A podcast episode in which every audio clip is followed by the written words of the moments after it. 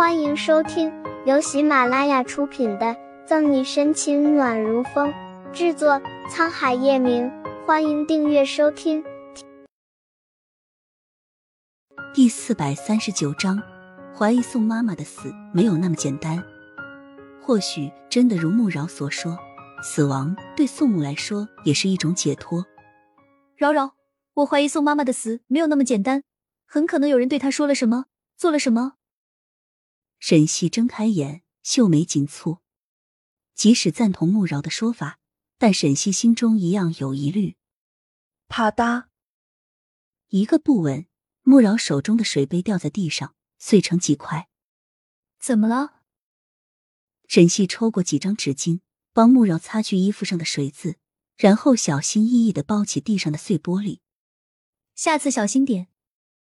麻烦，麻烦你了，小西西，我先去换衣服。你忙着，心跳加快，慌张掩饰不住。穆饶扯了一个理由，乘着沈西还在捡玻璃，落荒而逃的跑出办公室。心事重重的沈西没有注意穆饶一直以来的不对，打扫完玻璃后又坐回椅子上发呆。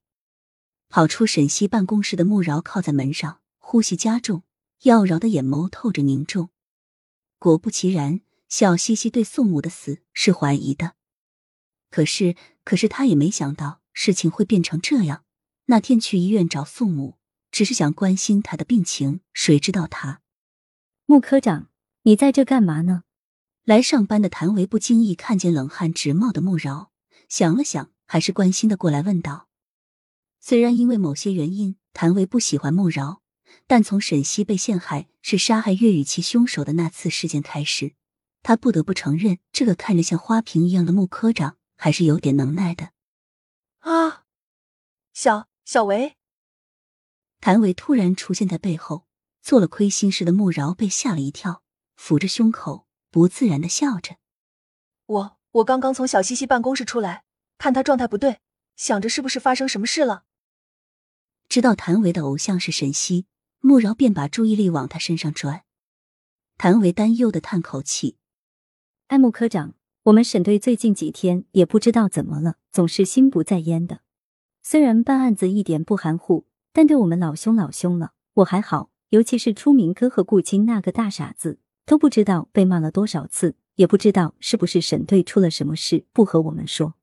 猜测到沈西可能是因为叶晨玉的事，穆饶抿了抿唇，故作轻松取笑：“好了，你别多想了，能有什么事儿？说不定是沈队更年期提前到了。”那好吧，穆科长，你先忙着。刚接到群众报案，说明珠广场的福来珠宝店被偷了，我去叫沈队。心眼小的谭维被穆饶忽悠过去，往沈西的办公室走了去。看着谭维的背景，穆饶头更加大了。见周围没人，拿出手机拨通一个电话号码，压低声音：“喂，爸，小西西这边，你真的打算？”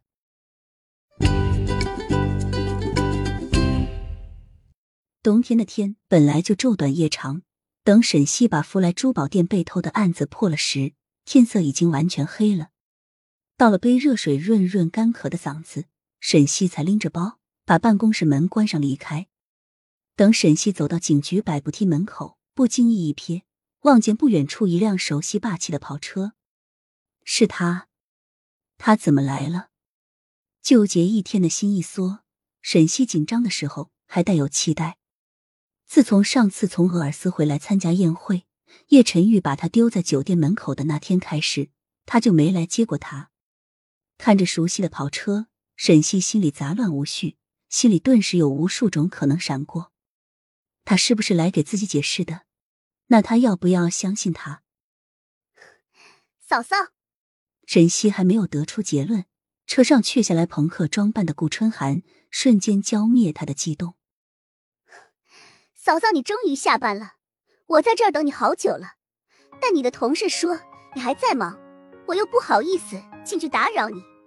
酸涩和失望交替着，顾春寒便屁颠屁颠的跑到沈西面前，挽着她的手臂说个不停：“ 嫂嫂，你今天感觉怎么样？有没有按时吃饭？”本集结束了，不要走开，精彩马上回来。